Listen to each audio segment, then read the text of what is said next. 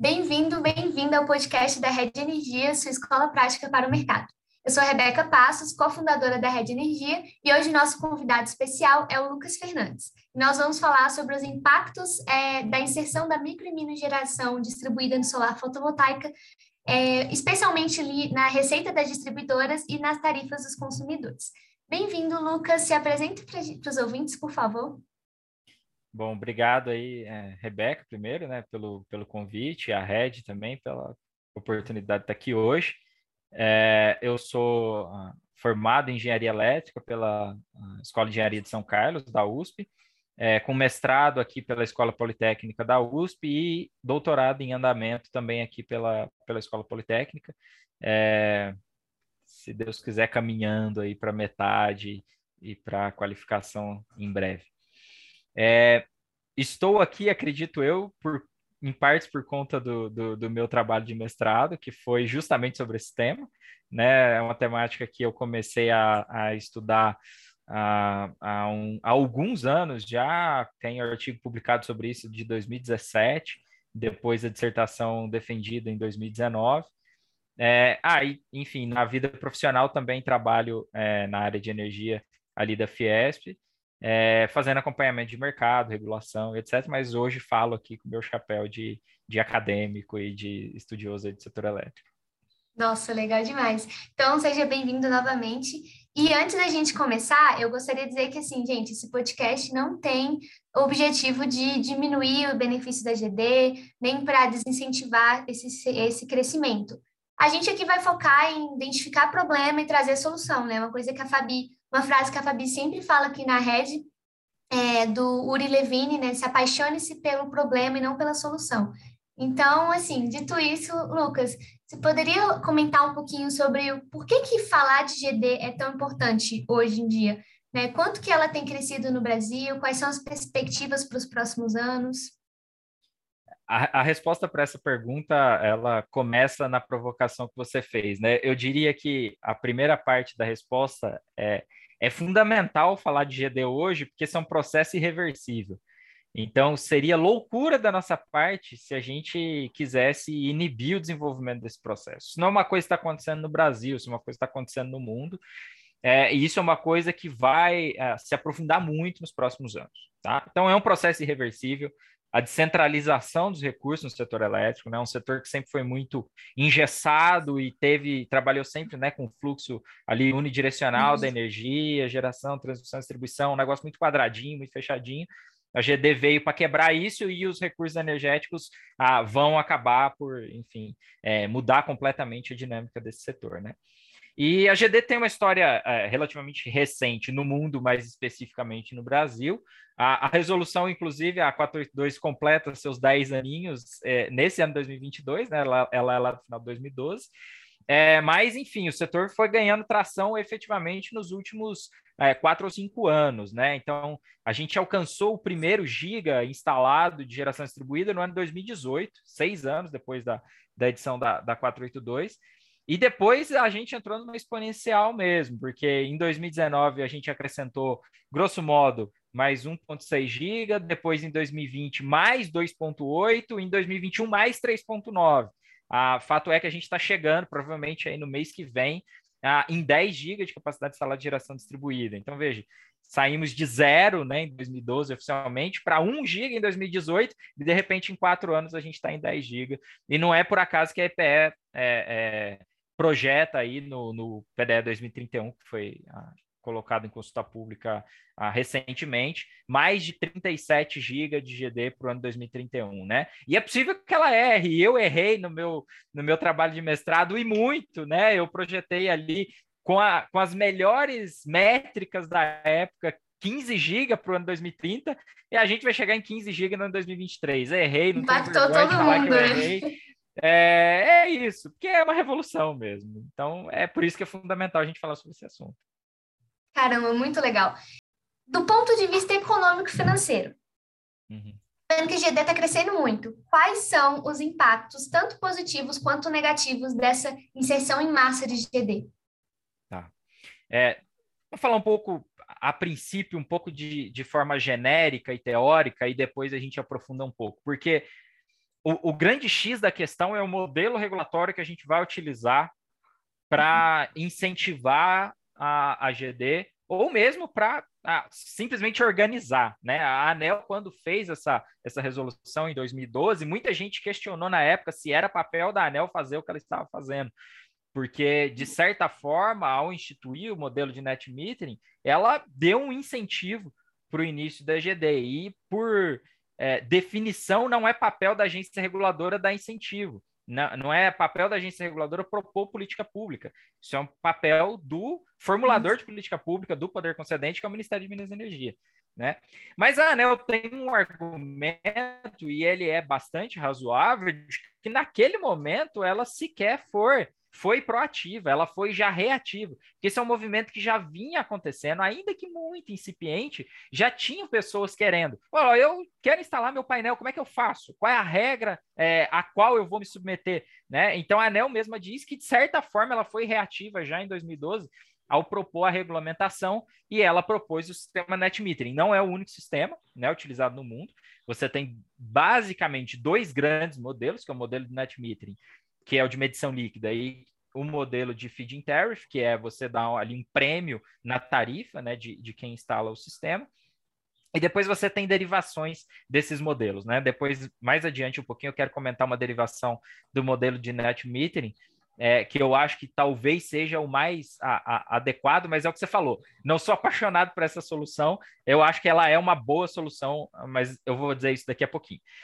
Em tese, vai, e aí agora sim, feito esse preâmbulo, vou dizer teoricamente, em tese, a GD ela tem ah, benefícios ah, claros para o sistema e que ah, desembocam em benefícios econômicos financeiros. Né?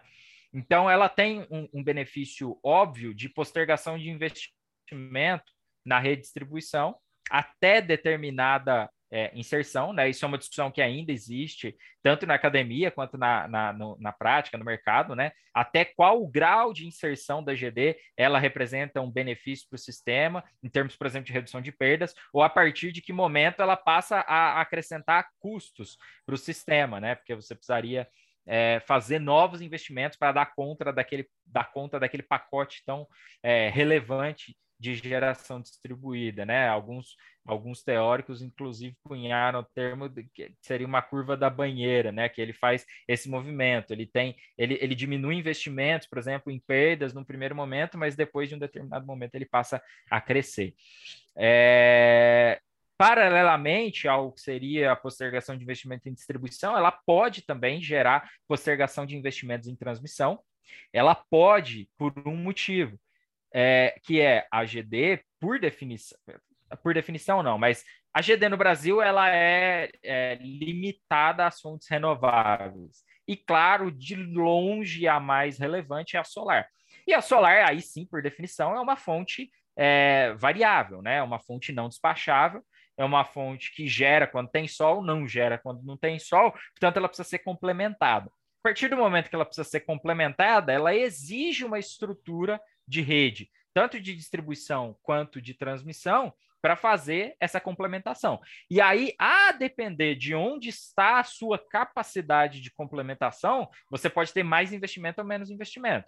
Né? Então, só para dar um exemplo, a gente precisa complementar as renováveis ah, com usinas térmicas flexíveis. Onde a gente consegue colocar essas usinas térmicas flexíveis e quanta capacidade de escoamento de transmissão adicional vai ser necessário, é uma externalidade, nesse caso, negativa, né? Que exigiria um investimento adicional. Por outro lado, do ponto de vista de atendimento energético, ela tem ah, esse lado positivo que é, sei lá, ela evita a construção de uma nova Belo Monte, por exemplo, ah, na Amazônia, né? A gente vai ter agora, daqui a, daqui a uns meses, é, 11 GB de GD, seria o equivalente a uma Belo Monte em termos de capacidade instalada, não gerando a mesma coisa, gerando menos, mas enfim, de usinas em outros lugares.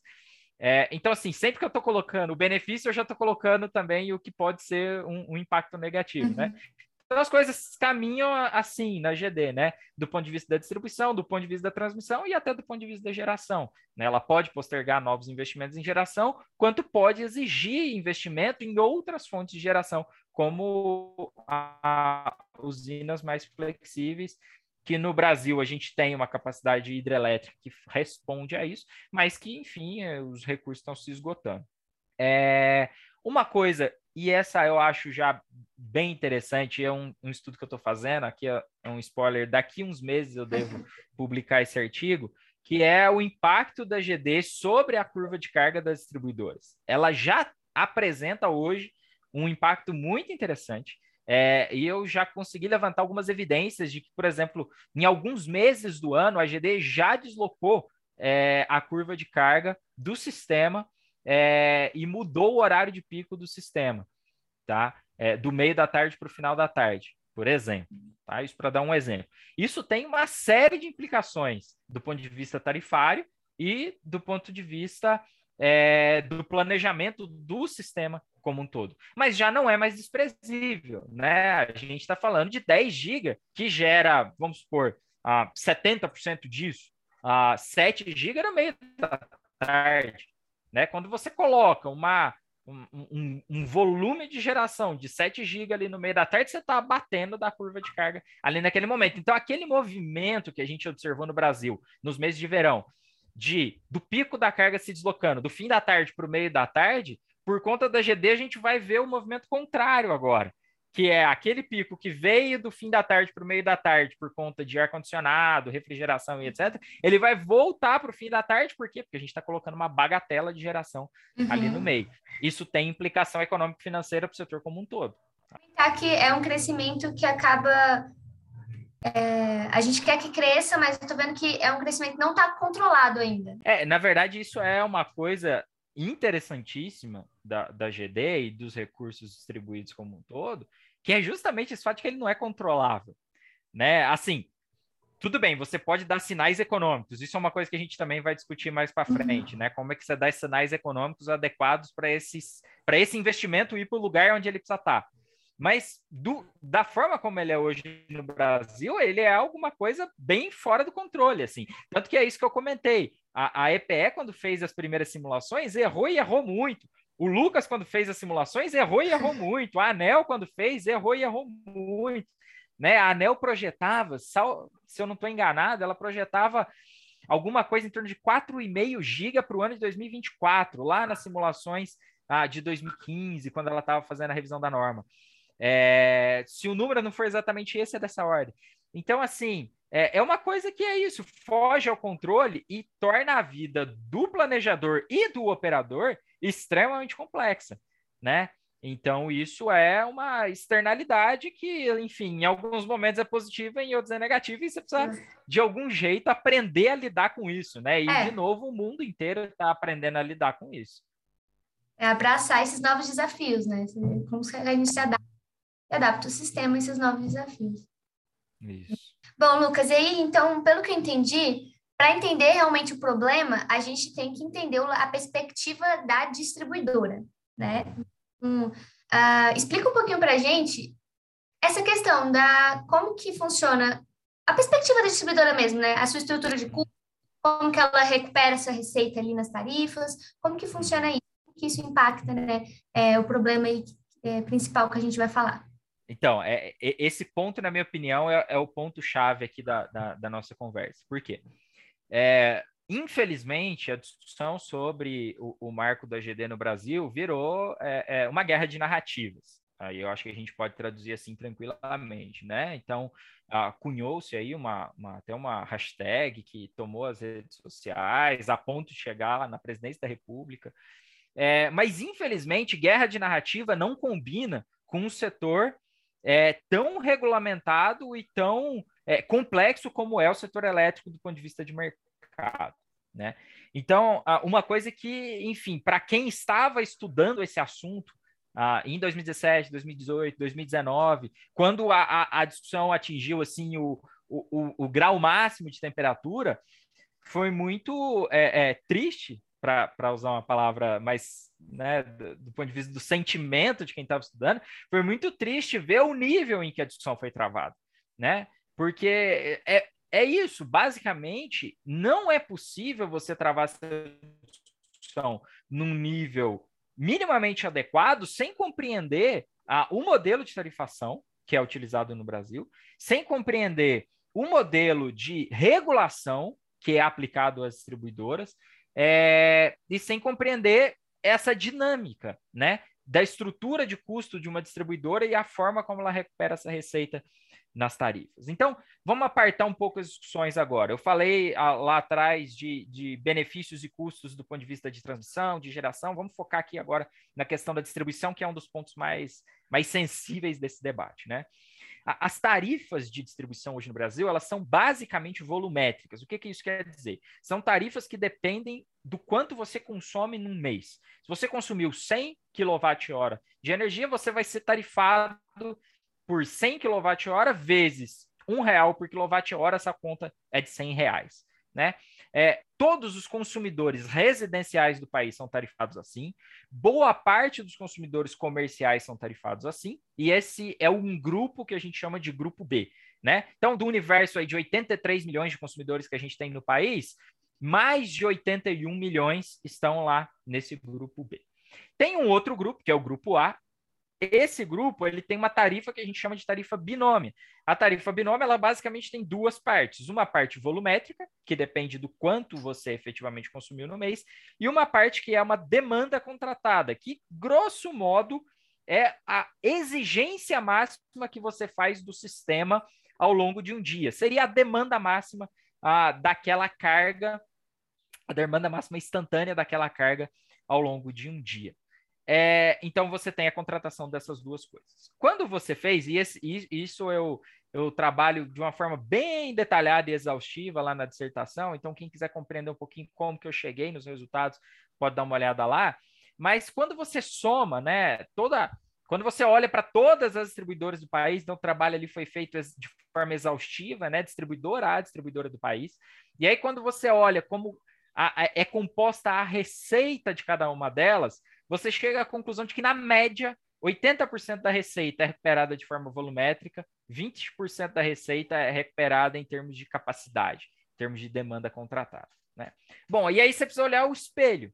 Qual seria o espelho disso? É como está, ou, ou como é a estrutura de custo de uma concessionária de distribuição. Né? E a constatação que a gente faz e que é bastante, que torna essa situação muito, é, muito complexa, é que a estrutura de custo de uma concessionária de distribuição varia muito pouco em relação ao consumo que ela atende. Então, apesar de 80% da tarifa dela ser volumétrica, em torno de 15 a 20% da, res, da, dos custos dela, aqui custo só de rede, só de fio, é, tem a ver com consumo, tem a ver com energia. Os outros 80 a 85% tem a ver com a quantidade de consumidores que ela atende, mas principalmente com essa disponibilidade de rede.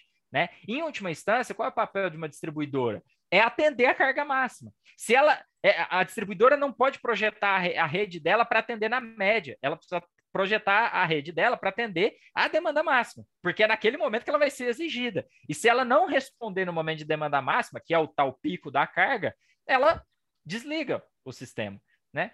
Então veja, se ela fosse, se ela pudesse projetar sua rede para atender o sistema na média, a estrutura de custo dela seria volumétrica. Mas ela não não, ela não pode projetar a rede dela para atender na média, ela precisa projetar a rede dela para atender no pico. Portanto, a estrutura de custo dela é predominantemente fixa com relação ao consumo. Não varia em relação ao consumo, varia em relação ao pico. Então, veja, de um lado você tem um consumidor pagando uma tarifa que varia muito pouco é, com relação ao pico. É uma tarifa que varia com relação ao consumo médio. E do outro lado, uma empresa que tem uma estrutura de custo que é fixa as duas coisas não conversam. E aí é que começa todo o problema. Né? Se a gente tivesse avançado com a revisão do nosso a, modelo tarifário, por exemplo, e essa foi uma discussão que a ANEL abriu em 2018, no finalzinho de 2018, foi uma das últimas consultas públicas que ela abriu naquele ano. Se ela tivesse avançado com a discussão da tarifa binômia para o grupo B, que seria justamente fazer essa diferenciação uhum. entre demanda e consumo, muito da discussão da GD teria arrefecido. É, mas, por outro lado, a própria discussão da tarifa binômia também foi contaminada por todo esse ambiente aí bastante bélico que a gente tinha em torno é, da geração distribuída, tá? Mas o problema está aqui. O problema está a estrutura de custo da concessionária de distribuição não conversa com a forma como esses custos são recuperados na tarifa. E aí é que está o ponto, porque se eu tenho uma coisa que entra no meu sistema abatendo consumo, mas ainda exigindo estrutura de rede, aí eu tenho esse descasamento. Você entendeu? Uhum. Por quê? Porque a GD entra e diminui muito o consumo na média. Mas nem sempre ela muda o pico. Eu acabei de comentar que ela pode estar mudando esse pico do meio da tarde para o fim da tarde. O problema é que a curva de carga típica residencial, ela nunca deixou de ser é, ter o pico no final da tarde. Então, ela não gerou um deslocamento tão claro na curva de carga típica residencial. Portanto, a distribuidora continua tendo que projetar sua rede para atender aquele pico do final da tarde, é, mas ela não é devidamente remunerada por isso. Né? E aí é que começa toda a discussão se a, a, a, se a distribuidora está sendo adequadamente remunerada ou não. E aí tem um, um, um fato que deriva desses, que é a, a, a forma como são processados as revisões tarifárias das distribuidoras, né? Porque se a cada ano o, o, o numerador da equação, que é a receita que ela precisa recuperar, fosse revisto, tudo bem. Porque daí você está simplesmente diminuindo o denominador, você teria uma tarifa maior mas você não teria uma perda de receita. O problema é que no nosso modelo de regulação da distribuição, e aí foi a outra coisa que eu falei, é preciso entender tarifa, e é preciso entender a estrutura, a, a, a o modelo regulatório da distribuição, é que a, o modelo da distribuição é assim: você no ano zero ou no ano um fixa uma receita, que seria a, a receita requerida ótima ou, ou eficiente, né? Que é o ano da revisão tarifária, e você vai revisar esses custos, que consequentemente é uma receita, apenas no quarto ou quinto ano, que são os ciclos de revisão tarifária. No meio tempo, você reajusta isso com inflação menos um fator X, que é um fator de produtividade. Tá? Mas aí é que está o ponto. Aquilo que ela perder de receita ao longo desses anos é custo do acionista. Tá? Isso não retorna para a distribuidora no futuro, na próxima revisão tarifária. Porque na próxima revisão tarifária, a ANEL vai abrir toda a estrutura de custo dela, vai ver qual é a nova estrutura de custo é, eficiente e vai dar para atendimento daquela estrutura de custo eficiente uma, uma nova receita requerida, que não necessariamente recompõe a perda de receita requerida que aconteceu ao longo do ciclo tarifário entendeu? E pior ainda, vai dividir essa nova receita por um mercado menor, que foi o mercado que saiu da base dela quando entrou a GD. E daí surge a história da espiral da morte. Essa é a espiral da morte. Então, antes da gente entrar nela, só revisando. Então, vamos lá. Realmente é complexo, né, o tema. Então, sim, sim. É, não é simples. A gente tem, então, a, a, os custos das distribuidoras são majoritariamente é, fixos, fixos de são fixos, 80% ali. E do outro lado, ela, ela, ela, ela tem um caixa ali dela entrando de forma é, como a, a, a, tarifa é volumétrica do consumidor tipo B, né? Ou seja, Isso. A gente tem um, um, desequilíbrio aí de, que, de quanto que ela é gasta e quanto ela recebe. E aí, nesse cenário, entra GD, diminuindo a carga, ou seja, diminuindo o consumo, em que a tarifa é ali no consumo. E aí, explica para gente, Lucas, o que, que seria essa espiral da morte da distribuidora. Tá. É, de novo, foi uma coisa assim que ganhou contornos muito é, sombrios ao longo dessa discussão, e aí o pessoal achava um absurdo falar. Tudo bem, eu acho que a gente pode esquecer a expressão, mas ela é didática, no mínimo. Porque qual é a ideia da espiral? A ideia da espiral é o seguinte: eu tenho essas duas coisas que não conversam estrutura de custo fixa e recuperação da receita volumétrica. Então, vamos lá. Aí eu começo. Bom, eu tenho uma tarifa é, que está baseada, né, que, que, recupera uma receita que está baseada num determinado mercado.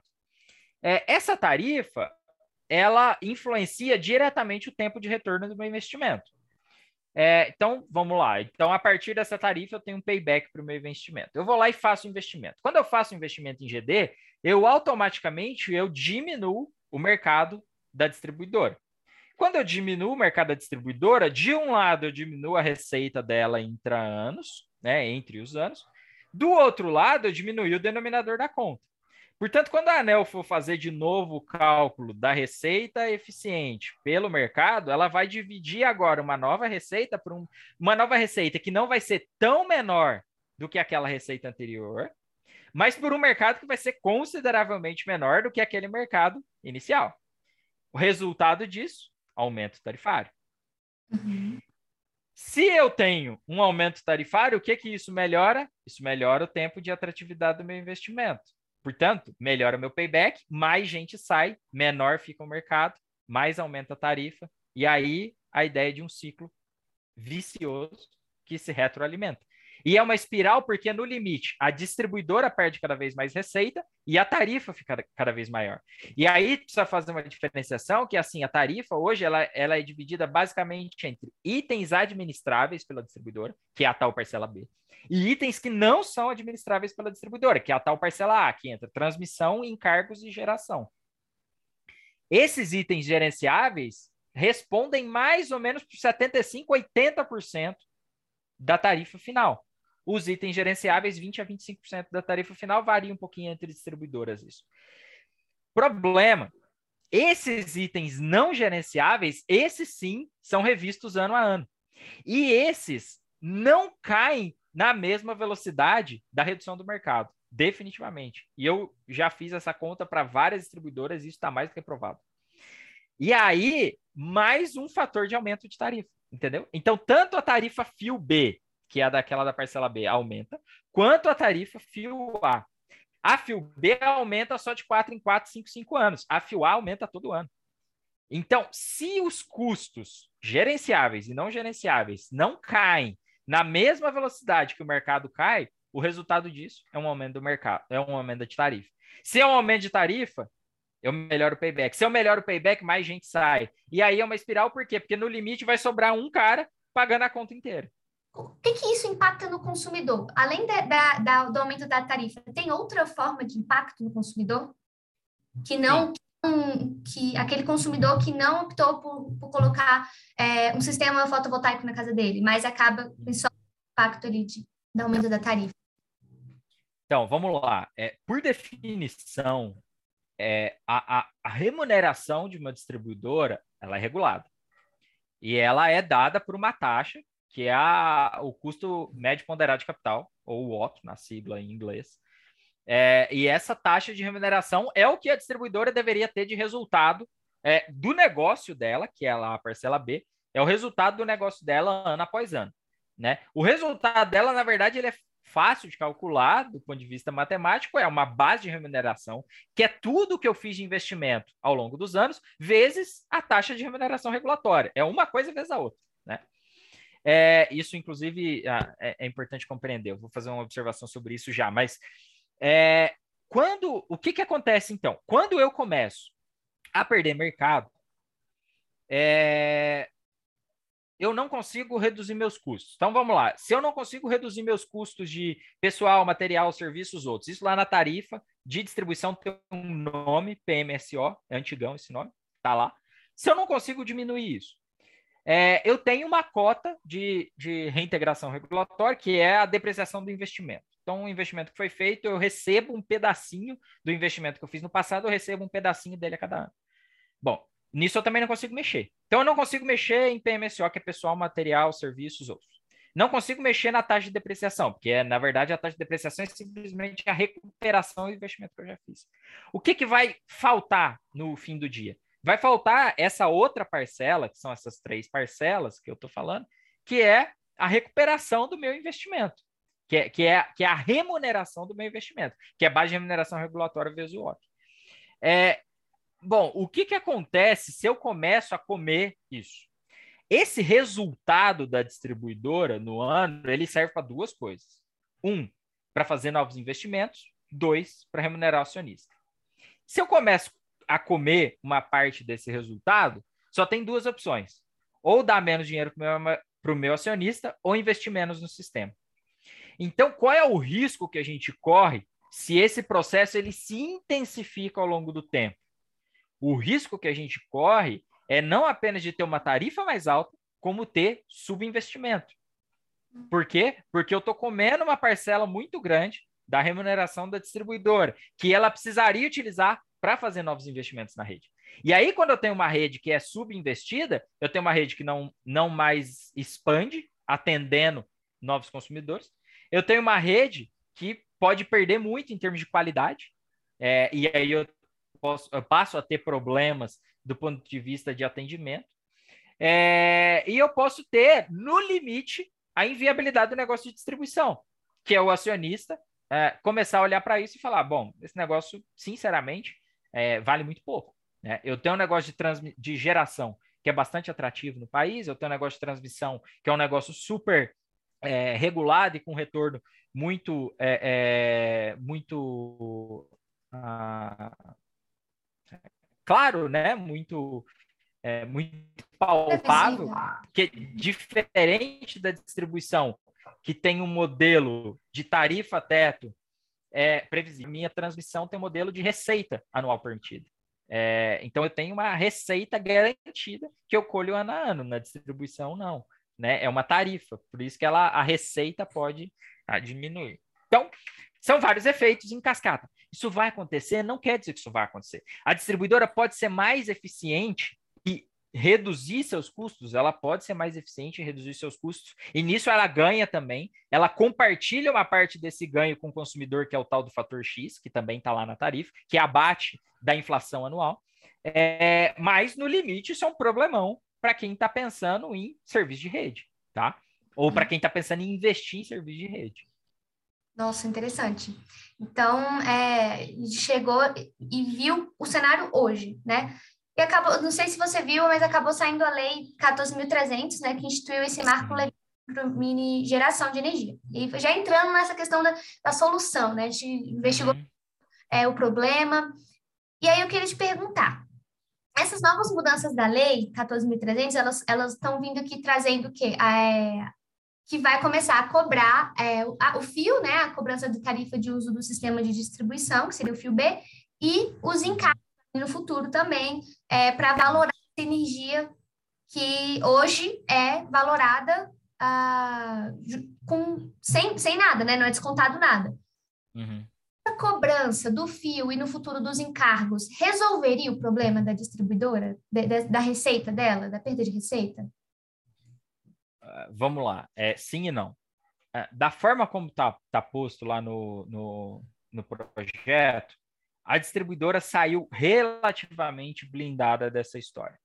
A, a, cobrança do fio, do ponto de vista do investidor em GD, a cobrança do fio vai ser escalonada, né? Você tem lá um longo período de transição, até 2028, se eu não me engano, é, onde você vai cobrando uma parcela da fio B é, cada vez maior, e a parcela não cobrada vai voltar como encargo na CDE para os demais consumidores.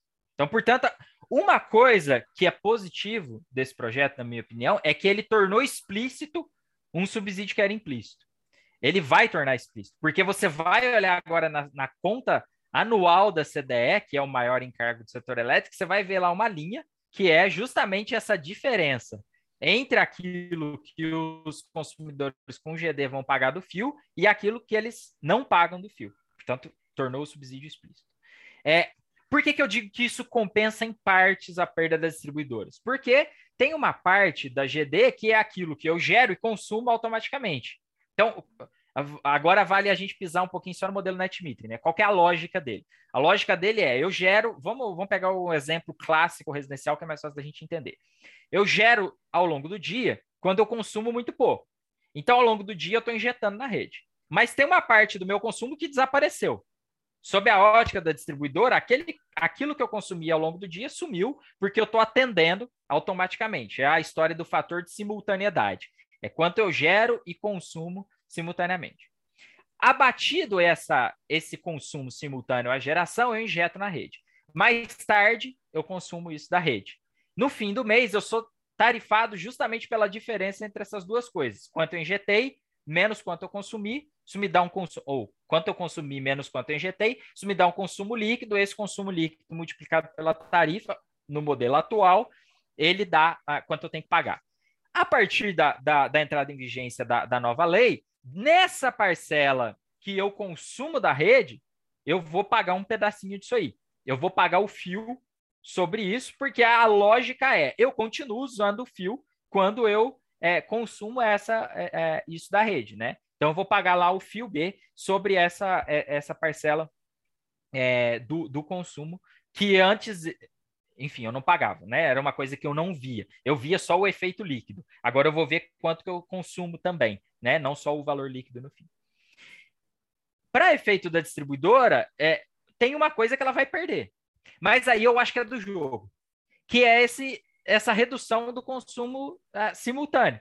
Aquilo que eu gero e consumo ao mesmo tempo, isso desaparece do ponto de vista da distribuidora. Só que por que, que eu acho que isso, por que, que eu defendo que isso é do jogo? Porque isso é como se fosse uma, uma, uma gestão pelo lado do consumo. Se eu fizer um programa de eficiência energética na minha casa e reduzir o meu consumo, a distribuidora vai perder receita. Da forma como é o modelo dela hoje, ela vai perder receita. Mas isso é do jogo, não é? Ela assumiu esse risco quando ela entrou no negócio. É, então, de novo, isso é do jogo. O que não era do jogo é eu criar essa situação onde ela presta o serviço e não é remunerada pelo serviço. Então, uhum. naquilo que diz respeito a ela ser remunerada pelo serviço, ela acertou o jogo dela com a nova lei. Naquilo que ela perde de mercado, que é o que eu gero e consumo instantaneamente, isso ela perdeu e vai perder mesmo. E, de novo, é do jogo ela perder. Então, mas assim, tá resolvido o problema dela, não tá totalmente resolvido. Mas aí, o que que aconteceu? Aconteceu que a GD mudou de fato a estrutura do negócio e o setor elétrico, né? Então, assim, não tem como eu evitar também, e aí sim eu volto lá no que eu disse no começo, que é loucura tentar evitar uma coisa que é, é uma nova é, é, realidade do setor elétrico, entendeu? Então, aí nesse ponto, a distribuidora precisa se repensar, a, é, é, é, ela precisa rever o que é o negócio dela, etc. Tá? Então, sim e não, por esses dois motivos, mas naquilo que eu acho que é justo, tá correto. É, é, é, tá resolvido o problema dela. Tá parcialmente resolvido o problema da GD, que saiu com uma transição super suave dessa história. Não está resolvido o problema dos demais consumidores, porque eles vão arcar uhum. com essa diferença é, entre a, o que a, o, o, o cara com GD paga de fio e, e o que ele não paga. Tá? Então a gente vai ter aí sim um encargo que a gente vai carregar por alguns bons anos, é, fruto dessa nova lei. Mas, de novo, eu vejo como um, um, ponto positivo dessa história o fato de que a gente tornou esse subsídio explícito. Ele era implícito, né? E aí tinha gente que falava, ah, não, não tem subsídio. Na verdade, tem. Perfeito. É, então, ficou claro aqui que o modelo hoje que a gente tem tarifário não está dialogando ali com o sistema de compensação que a gente tinha, né? veio essas mudanças aí da 14.300 que a gente acabou de discutir, mas além dessas, quais aprimoramentos ali a gente deveria ter no modelo é, para que cada vez mais o, o, fique mais realista e que, ao mesmo tempo, o negócio de GD ele se torne atrativo, ele não perca atratividade, continue econômicamente viável, porque a gente viu, não tem volta, ela só tende a crescer. Quais seriam aí, é, na sua opinião, esses aprimoramentos necessários? Antes de falar sobre isso, eu vou só fazer uma observação. Uma coisa que eu tinha prometido que eu ia falar e que eu vou voltar nesse ponto agora, que ele tem relação com, com essa pergunta. Para mim, a, toda a discussão da, da, da, do marco regulatório da GD, é, ele foi tão complexo e ele ficou tão poluído por um motivo, e aí eu tenho uma visão pessoal sobre esse fato, que é o, que é o seguinte. O problema, em última instância, ele está no casamento entre sistema net metering e tarifa volumétrica. Essas duas coisas juntas não funcionam. E não sou eu que estou falando isso, tá? Se você pegar e, e, tem um relatório da Agência Internacional de Energias Renováveis, a, a IRENA, tem um relatório deles fantástico do ano de 2019, é, que eles falam sobre tendências. Tem um capítulo lá que é só sobre market design. E dentro do capítulo sobre marketing design tem, tem um, um, capi, um subtópico que é só sobre é, regulação de, de, de GD. E aí tem uma coisa interessantíssima. A crítica ao sistema net metering não é do Lucas. A crítica ao sistema net metering não é das distribuidoras. A crítica ao sistema net metering é feita pela Agência Internacional de Energias Renováveis. Se tem alguém que não faz lobby contra as energias renováveis, são eles. Mas está explícito lá, está explícito lá esse problema. É, e a descrição que eles fazem do problema é muito semelhante à descrição que eu estou fazendo do problema aqui para você. E o que, que eles apresentam como solução? Eles apresentam como solução duas coisas e são justamente as duas respostas. Para mim, aquilo lá é benchmarking, tá? É, é, eu fecho 100% com a proposta que está tá, que tá apresentada nesse relatório. Primeiro, net metering não funciona. A gente precisa ir para um sistema. É, de novo, aqui eu vou falar com paixão sobre a solução é sempre possível ter mais de uma solução para um problema complexo como esse. Mas eu vou defender isso. A gente deveria migrar no Brasil para um sistema que lá é, é, é, é, chamado de net billing. Não é só chamado lá, esse sistema é aplicado em outros lugares. Diferente do sistema net metering, onde você faz uma diferença entre consumo e injeção e fatura pela medição líquida, no sistema net billing, você faz o seguinte: você remunera a injeção, você cobra pelo consumo e no fim do dia você faz uma soma entre dinheiro e dinheiro. Então você não faz uma, uma subtração entre montante de energia consumido menos montante de energia injetado vezes tarifa. Você faz energia injetada vezes um valor que essa energia injetada tem. Você faz montante de energia consumida vezes uma tarifa pelo uso da rede. E aí você faz no, no fim do mês uma conta entre dinheiro que, va que você é, é, consumiu menos dinheiro que você, serviço que você prestou. E aí você tem um resultado. Para mim, não existe sistema mais justo do ponto de vista econômico. Tá? Então vamos lá, NetBeam. Essa é a grande diferença dele. O que, que é necessário para que você aplique esse modelo? É necessário que você tenha tarifas diferenciadas. Por quê? Porque como que eu remunero essa energia que é injetada? Eu preciso dar um valor a ela. E o valor que eu dou a essa energia que é injetada na rede, ele precisa, é, é, ele precisa refletir o valor que aquela injeção de energia tem para o sistema naquele momento, tá? Então, esse, esse sistema NetBill, ele funcionaria bem se eu tivesse uma tarifa que, primeiro, ela é discretizada no tempo, tá? Ela tem diferentes valores ao longo do dia. Então, se para mim, injeção de energia no meio da tarde vale muito, o cara precisa ser remunerado por isso. E a melhor forma de eu remunerar por isso é eu pagar para ele exatamente uma tarifa horária naquele momento do dia vezes aquilo que ele está injetando de energia na rede, tá entendendo? Então é uma tarifa que tem discretização horária.